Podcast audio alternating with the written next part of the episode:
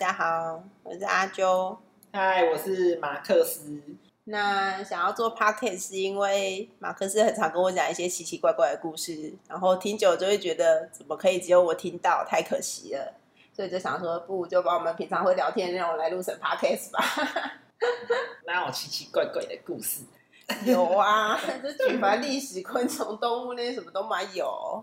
那我们第一集呢？因为因为为什么会录这个第一集，就是因为我们今天本来想要去动物园，木栅动物园。不是啦，啊对啊，木栅动物园。对啊。在想什么？我们要去木栅动物园，但是因为实在是太热了，所以就就没有成型这样子。本来还想说那个热我们可以抵抗，但是我老婆就说不行，那边又热又臭，你们还是不要去好了。对啊，就是就是，反正被嫌热又被嫌臭，所以我们后来就不去了。但因为实在是在家也无聊，所以我们今天就决定开始录这个 podcast。然后无聊是本来就说好要录了，好不好？就刚刚躺在躺在沙发上，突然想说，好像可以来录个 podcast，然后就开始了这样子。好，那因为因为今天本来是去动物园，没有去成嘛，所以我们今天。呃的主题呢，就想要来讲一些跟动物园有关的事情，这样子。今天就是有发布一则新闻，就是在讲高雄的寿山动物。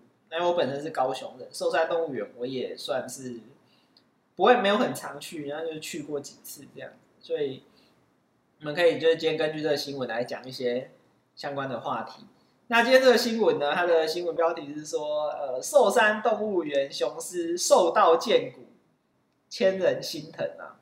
哦，意思就是说，有一个网友拍到那个寿山动物园的狮子，狮子本来应该是很很威武、很雄壮的动物，但是他从那个照片里面就看到它瘦到就是皮包骨，然后背影看起来相当的落寞，跟心情很差这样子。我觉得应该只是因为它被剃毛吧，才看起来很瘦，它毛没啦。哦，有可能，就跟狗一样啊，被剃毛了。不过，不过，呃，我这边跟大家。讲一个小知识，就是寿山动物园这个动物园，它跟台北的木栅动物园有一个不太一样的地方。他们虽然都是官方的动物园，可是他们隶属的主管单位不一样。是木栅动物园是教育局在管辖的，那寿山动物园是观光局在管辖的。这件事情呢，对这两个动物园的发展呢，有造成什么不一样的结果呢？这个大家可以自己去想象一下。这样就是因为一个是教育嘛，一个是观光。那寿山动物园真的有被弄得很观光吗？如果你是说教育跟观光比起来，它就你就感觉它比较偏观光。因为我是还没有去过寿山动物园，我就只有去过木栅，可是就木栅也都还蛮观光的啊。嗯，观光客很多嘛。对，可是像像因为我以前。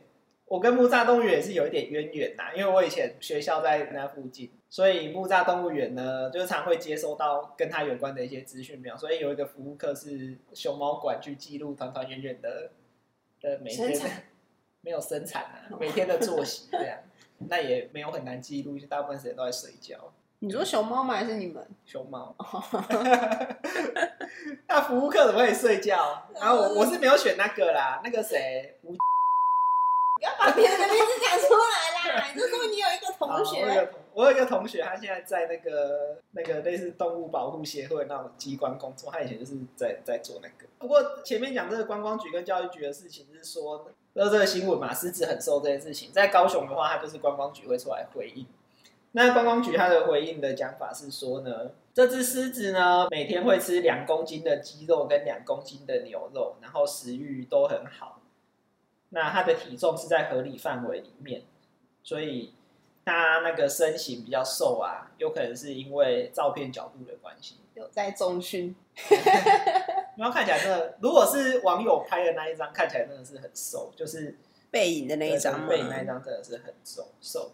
那关于他这个体重在合理范围里面呢？我们也特地去查了一下维基百科啦，不过还是要提醒大家一下，说如果你是在维基百科查到的东西呀，那你想要进一步知道它的真实性的话呢，建议去维基百科最下面有那个附注，会讲它的那个资料来源是什么，去看一下它的备注，这样会比较好。它这边的资料显示说呢，呃，野生就是在野外的那个狮子啊，是。平均体重会是落在一百三十八公分到两百七十，呃，一百三十八到两百七十五公斤之间。那寿山动物园这一只呢，是一百五十公斤，算平均偏低耶。对，它其实是平均偏低。我觉得它算瘦啦，当然我我不知道它的年龄，就是它这跟它的年龄可能有点关系。可是因为维基百科这边写的资料是说野生雄狮体重，那野生的话，我们一般就会觉得它过得比较辛苦。就是它今天已经是在动物园里面，然后它应该要被照顾的很好的情况下，它还只有一百五十公斤，确实不算很健壮的一个体格。可是如果要因为这样子就去讲说寿山动物园没有把它照顾好，我觉得也不太公平啊。对啊，那我我自己去寿山动物园的经验呐。呃，因为其实我我去过动物园有几个，就是第一个是木栅动物园，应该算是最常去的。嗯，因为虽然我是高雄人，但是大学以后大部分时间都是在台北。然后再就寿山动物园，然后剩下就是小时候会去去顽皮世世界界或六或六福村。然后六福村有一个野生动物园，对对，我还蛮喜欢六福村的动物园。那寿山动物园跟木栅动物园比起来，就完全可以感觉到他们预算上有差。不管这些话要小心一点哦。一定有差，不然其实我觉得这两个这两个机关的预算一定可以调出来查，就是绝对是有查的。嗯，对对对，那那可是可是我进去，我觉得寿山动物园的人员啊，其实工作态度都还蛮有热情的这样子。但是可能碍于经费吧，或者是人潮的关系吧，因为寿山动物园确实人潮也没有像木栅那么可怕，所以里面的动物啊，或者是环境，你就会觉得好像没有木栅那么好。真的假的？嗯我一般动物园的环境就是都是长这样欸没有没有，你会很明显的感觉到硬体设备啊，或者是可能就会就会给你比较旧或者是比较比较乱的感觉，这样。嗯，呃，但但毕竟还是一个小有规模的动物园呐、所以也不会差到哪里去。这样不会像有一些有时候新闻在报说，呃，什么外国动物园因为没有钱，然后动物都 都过得很糟，也没有像那样。对，那那寿山动物园这个地方，我是还还蛮推荐，就是大大家如果去高雄的话，可以去走一走。那边办的人呢、也很用心呐、对啊，那大家不去走的话，就也也算是去那边看看我们寿山动物园这边的动物，然后也给那边的动物跟员工们一些 一些支持，这样子。因为其实动物看到有人去啊，也会比较有活力。真的吗？就是不要太多人。有一些动物，像像有有时候有些动物会比较喜欢跟人互动，但有些又不会。跟人互动应该都是只有出现在可爱动物区包括，像熊啊啊，都对，寿山动物园有一个地方是也是像可爱动物区，就可以可以去喂羊、嗯，喂兔子这样子。然后，而且我也我也蛮推荐说带小朋友去动物园。虽然我我本身并不是很喜欢看到动物被关在动物园里面的样子，我觉得他们失去自由这样。但是其实如果你是在都市里面的话，真的要让小朋友接触到活生生的动物，就只有到动物园去了。嗯，所以如果是家里有小朋友啊，然后我我也蛮建议说，爸爸妈妈自己可以针对一些动物做一点功课，然后带小朋友去动物园看看。那你觉得寿山动物园跟木栅动物园的动物哪一边的看起来比较快乐？比较快乐、哦因。为我每次去木栅动物园都蛮有不是看到动物都在睡觉，然后纳凉，不然就是都很没有精神啊。可是可是老实说，动物睡觉纳凉也也是一个很正常的现象啊。如果以今天这个新闻提到的狮子来说啊，狮子在野外一天睡觉的时间是二十个小时。好爽哦！对，因为因为但但他们只要一起来，然后狩猎的时候，他们在耗损热量是非常快的。那狮子睡觉的时候，谁会保护它们啊？谁会保护他们？不会啊，没有人会保护。那他们有可能睡二十个小时，然后就睡一睡就被吃掉了欸、不会啊，他如果有受到攻击的话，就会爬起来反击啊。哦，他可能没有，他可能比较浅眠的。我以为它二十个小时在睡觉，然后一睡就起不来这样。狮狮子在野外分成两种啊，一种是一种是群居的狮子，就是一般狮子的社会是这样嘛，呃，大家应该都都大概知道说，一个狮群里面只会有一只雄狮的狮王，然后剩下母的狮子呢就都是它的配偶，然后生小狮子这样子。所以群居的狮子呢，就是由这个狮王为中心，构筑他们的一夫多妻的社会。所以他在睡觉的时间，当然他会有其他的那个伙伴去帮他站哨或者是打猎之类的。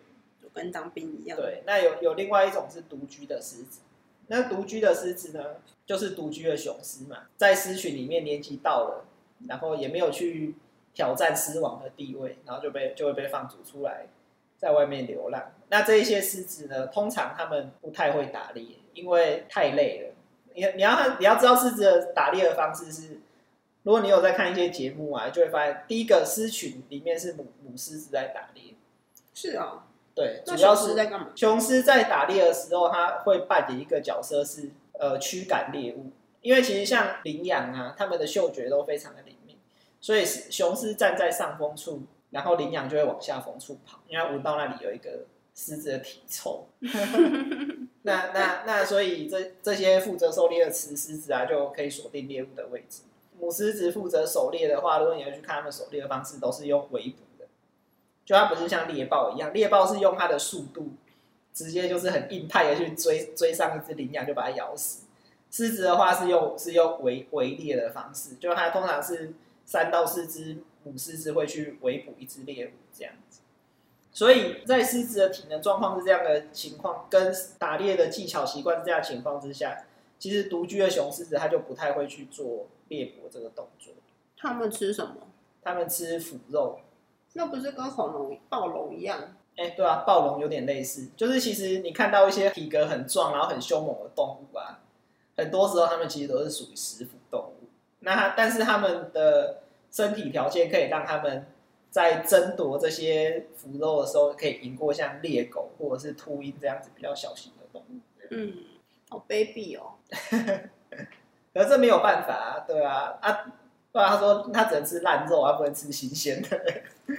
那这样那些连烂肉都没得吃了，不是更可怜？对，所以你看，所以你看，我们刚刚才说野生狮子的体重是一百三十八到两百七十五之间，嗯，论据很大，对不对？就等于是跟你讲说，人类的体重是五十到一百公斤之间，就是觉得论据非常的大，也是蛮合理的。就两倍。对对对，可是可是，就比方说，哎、其实瘦的跟胖的真的会差很，而且其实，在野生的环境之下，很难会出现肥胖的个体，所以它这个两百七十五其实不是肥胖的。是很壮。对，是很壮，就是吃的很好这样。对啊，那所以寿山动物园的这个狮子一百五十公斤，确实不算是体格太好了。但他感觉在动物园里面就是有被受到那个饮食的控管啊。你看他这样子一天只能吃四公有可能斤的肉，对啊，因为它的但是野外就是你想吃多少你就吃多少啊。野外也没有那么富裕，他要他要去他要去抢嘛，要去跟别人抢啊。其实其实我们刚刚说狮子比较大只，那它抢得赢猎狗其实也不一定，因为猎猎狗它也是群居的，所以一群哦猎狗来的时候，其实狮子也是要也是要闪靠边闪一下这样子。那你刚刚说有独居的雄狮，那有独居的母狮吗？还是他们成年之后就会去找一个雄狮，然后就当成一个 follower 这样？一般一般母一般母狮成年之后就会待在这个狮群里面啊这个我要查一下，不是很确定。那小母狮呢？那就就长大就变成社会的一员那样子。啊，除非那个雄狮输了，他们才会去跟随别的雄狮。对啊，可能是这样。对啊，哦这个这个，但这个我不是很确定，所以要还是得要去查一下资料好啊，啊。不过反正他们整体的社会结构是一夫多妻的状态，大家知道到这样就可以了。那那都回到话题，回到这个寿山动物园啊。第一个我是蛮推荐大家去那边，然后那边其实寿山啊也离大家去高雄很常去的高雄港一带、博二，然后现在慢慢起来哈马星，还有如果你你从三峡往上到东屿的路上会经过中烈池，那也是高雄的一个景点。可以看夜景，对对对，看海，早上看海景，晚上看夜景。默默地从动物园变成高雄观光推广。因为动物园是观光局主管，呃所以我我还我还蛮推荐大家可以做这个路线的。而且其实其实，在高雄火车站就有就是专门的公车可以直接开到动物园，也非常的方便。大家可以有空可以去看一下，就是眼见为凭嘛，就听别人讲说这个动物园多好或多差，其实都是要去看一下这样。但只是 只是提醒大家一下，就是不要拿木栅动物园标准来跟寿山动物园比较，那真的是没得比啦。讲真的是没得比。可是我我觉得，如果大家真的是对动物有兴趣，或者是想要给给我们这些照顾动物的的的那个公务人员们一些支持的话，是可以去看一下。那一些志工在那边应该都会看到看到大家去，应该都蛮开心。那你之前有说过，就是你不喜欢动物被关在动物园里面，可是这个却是唯一一个办法，是人类可以近距离看到动物的管道。可是，啊那如果除了动物园之外，还有别的吗？之前是不是国外有什么野生动物的那个车，然后他就开车带你们去那个，就是他们栖息地，然后也可以远距离看那些动物们就是在那边的状况。那种会很贵啊，哦，那种会很贵啊。那你如果是你是比较接近野生动物园的话，大概就是像像顽皮世，我刚刚讲顽皮世界跟六福村。我还没去过顽皮世界，是哦，顽皮世界，哎、被你们公司买走。不要再讲了。我没什么印象了啦。他在台南的，我记得是学甲吗学甲那一带，对啊，是基本上应该是一定要开车才有办法到，所以、哦对啊。然后雪甲，呃，雪甲最有名的就是石目鱼，所以其实如果大家去玩皮世界啊，也可以有一个行程是去吃台南的美食。台南县的，也就是以前台南县的美食。大家现在去台南吃东西都集中在市区嘛，可是老实讲，假日去台南真的太挤了。嗯那其实周边啊，像上次我当那个我们去的时候，我哥不是带我们去吃一个那个牛肉汤，还蛮还蛮好吃的。就是感觉就是在路边没有什么人排队，但意外吃起来很好吃。对，但其实也都很好吃，都是古早味，然后都是老店。就是离产地近吧，所以就是只要东西新鲜，就是什么都好吃。对，就是不一定，真的不一定要去市区跟人家人挤的。排名店这样，对，不然就是要平日去好，变成在介绍台南美食。周边观光，这个认知有点太广。那你对这个新闻有什么看法吗？狮子很瘦这个新闻。就觉得哦，好瘦哦，羡慕，每天吃两公斤鸡肉跟两公斤牛肉，竟然还可以瘦成这样。太夸张了。哦，但我刚刚看到照片是就觉得很瘦，但一方面也就觉得它应该只是被剃毛吧，所以那个膨胀度就看起来会小了一点。嗯，因为会这么落寞，说不定也是因为被剃毛之后心情很差。就像狗，狗不是被剃毛之后照镜子都会觉得很害羞吗？哦，还有还有寿山动物园这个地方啊，因为高雄本来就比较出太阳会会晒啦，所以其实大部分动物都是会躲在阴凉处这样子。要它们出来走动也太为难了。而且身体这么重，毛那么厚，对啊，所以像大家看到这种新闻的时候，千万不要第一时间就去责骂里面的工作人员还是什么，就是其实对他们来说都不是很公平。这样大家会不会以为是高雄观光局派来的？没有，就是还是要帮他们讲话一下，因为讲其实照顾动物真的不容易，尤其是这一些动物，你你想要在台湾啊养一只狮子啊，真的是成本很高的一件事情。除了它平常那个伙食跟它生活作息的照料之外，一些相关的检疫呀、身体状况的维系也都是很需要大量的专业人才去支持。大概是这样。不过因为动物园本身算是一个公共议题啦，所以呃，我我也不是这方面的专业，这只能点到为止。那，我相信有很多人应该是会长期的去关注呃动物园的经营的状况，这样子。嗯就是也是希望可以有更希望可以呃有更多有兴趣的人可以去加入这个行行列，然后让我们动物可以受到很好的照顾，那人也可以透过这些动从这些动物身上学到很多东西。嗯，嘿，我讲的真好。哪有人这样子？老马卖瓜，啊，就差不多这样了吧？不过我可以我可以多讲一些我去那个寿山动物园看到的趣事啦。可以啊，你不是说那边有很多猴子吗？对，因为其实寿山动物园那边呢、啊，它是属于比较多猴子的那一边。那那猴子猴子很聪明啊，他们都知道说动物园什么时候会去喂食动物，所以其实其实寿山动物园跟木栅动物园比起来，它就跟其他动物园比起来，就多了一个成本，是被猴子攻击的成本。就是就是当当那个当那个饲饲育员去喂食动物，他可能就他可能他有的动物他也没有办法。就是很轻微嘛，人在那边顾，对不对对？远远的这样其其实对，其实有点危险啊。你肉肉还好，肉肉猴子不会去抢，因为猴子不会吃那个生肉。但是像像比方说像乌龟就很可怜，乌龟、袋鼠对，会喂会会喂蔬菜水果的猴子一定会去抢。那他们就就是时间到了，大概中午十二点，就一群一群猴子就不知道从哪里冒出来，然后就在动物园里面就是四四处搜刮。他们放在那边要给，好像土匪哦。对，他们放在那边要给给动物的食物这样子。那有一些动物根本就不能做任何事情啊，像乌龟，它能做什么？它就只能眼睁睁的看着身手矫健的猴子从从他眼眼前把他的什么苹果还是什么就就拿走这好样。惨哦。袋鼠也没有办法，那有些有些动物比较凶，像像鸵鸟，呃，像那个鸸鸟，就是耳鸟是什么？鹅鸟，耳鸟有一种有一种长得像鸵鸟，澳洲的动物，长得像小只的鸵鸟，它是全世界第二大型的鸟类。是哦，对它它的它就是一样跟鸵，就是鸵鸟。对对，它一样跟鸵鸟一样不会飞，嗯，那小小子，就是大概大概这么高，它跟比鸵鸟小蛮多的，大概比火鸡还大一点点。然后像那个那那那种鸟类，它比较凶嘛，它就会去去攻击那个想要抢它食物的猴子。那个猴子有时候会声东击西，就是它会它会派派会有一只猴子去把这些鸟全部都引开，然后剩下猴子就赶快跑后面去把它们 食物全部都偷走。baby 哦。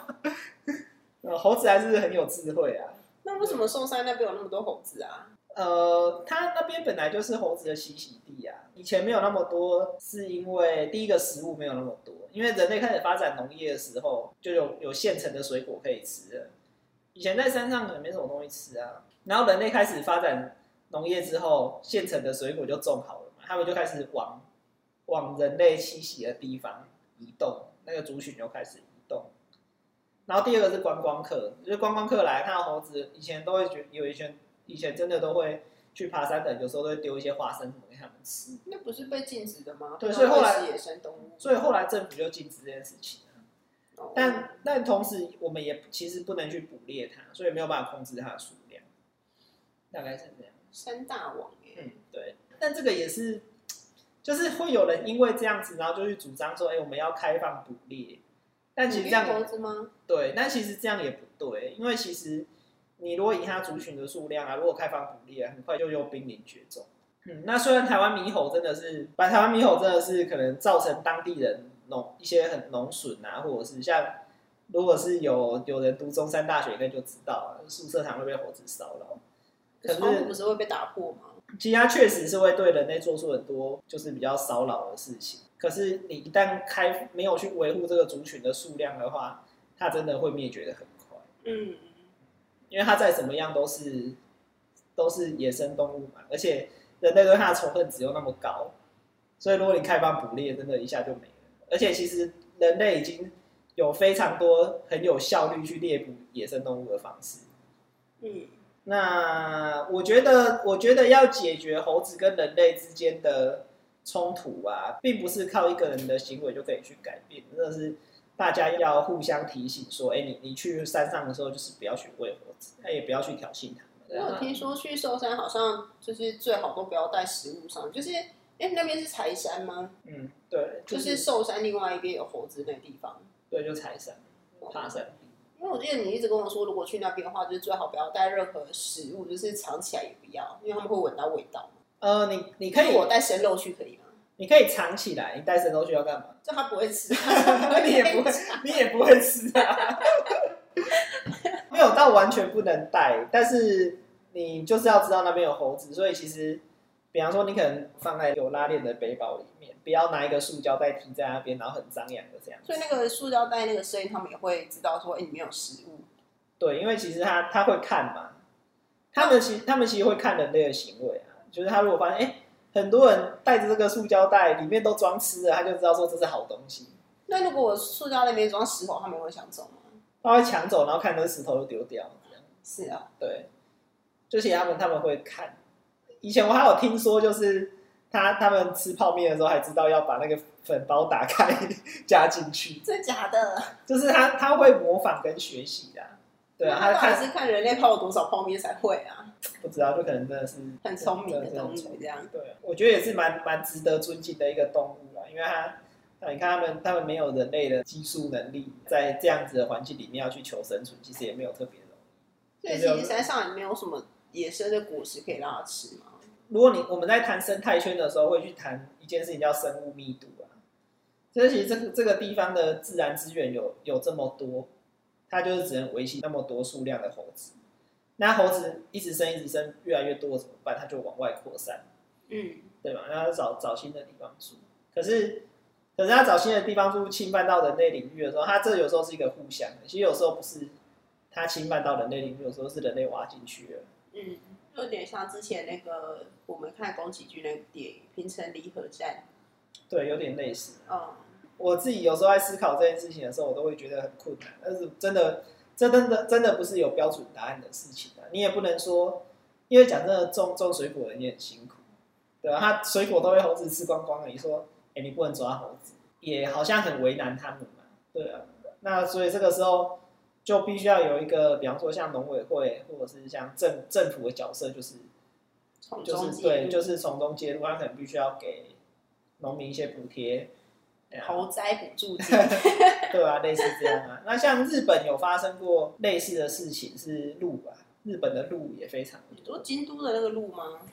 哎、奈就是奈良那种鹿，但是日本的野生的鹿非常的多，而且鹿其实在繁殖期的时候，它也会造成非常大的农损，所以其实日本它有开放打猎的时间，就是一个时期可以去。对对对，可以去捕，其他时间也都不能去捕。这个也是台湾做也是很有风险的一件事情啊，因为在那个季节的时候，如果你还是没有规范一个数量的话，其实其实大家真的一下子就可以把猴子杀光光，真的没有很困难。呃就是人类的破坏力真的是很强。嗯，因为会用各种工具嘛。对啊，比方说下毒啊，动物完全没有办法理解说，我本来可以吃的东西，为什么吃了就死掉？对啊，所以毒这个东西，就像就像我们在做那个蚂蚁药啊，你看我一个蚂蚁药放在那边，蚂蚁就搬回去给以后吃，以后吃了就抓起来。这些武器的动物完全没有办法对抗跟理解，所以其实就算是像猴子那么聪明的动物啊，人类真的有心要歼灭它，很快就不见了。对啊，而且并人类并不需要动用到国家级的资源。对资源去歼灭它，一般人就很容易可以取得可以杀死猴子的东西。好了，还是让他们好好活在柴山好了。现在想一想都觉得很可怕。对，这个这个真的很难呐、你以渔业来说好了，像我们发明那个流刺网，那个在捕鱼就超快的，所以那些东西后来都会被禁用。所以鱼类不是才濒临绝种的吗？不是说几年之后我们就可能就再也没有鱼可以吃了？应该说没有海鱼可以吃了。好像从什么时代之后的子孙吧？嗯，知道。不过现在的海鱼跟以前的海鱼比起来，确实是数量跟少很多，然后价格贵很多。嗯，好吧，总之最后就是欢迎大家来高雄玩啊，然后 去高雄的时候去一下寿山动物园吧，大概半天的时间就可以就可以走完。嗯，然后，哎、去的时候记得要补充那个水分，因为其实寿山动物园它有一个缺点，没有什么遮阴，很少数。对，没有什么遮阴。然后动物园又有很多水泥地，所以其实还蛮热的。好哦，去完动物园可以去新乐街吃东西。新乐街 很近啊，因为都盐盐城那边啊，就很近啊。你是有带我去过？新乐街就是那个啊，哎、最有名的就是那个什么花搭奶茶红在那边。哦，有啊，我有去过啊，我们去吃一个那个树创中心对面的那个三明治啊。哦，有印象。然后以前鸭肉镇在那边啊。然后那什么杨桃汁还酸梅汁也是在那边。对啊，对啊，对啊，对啊。好啦，就先这样，拜拜。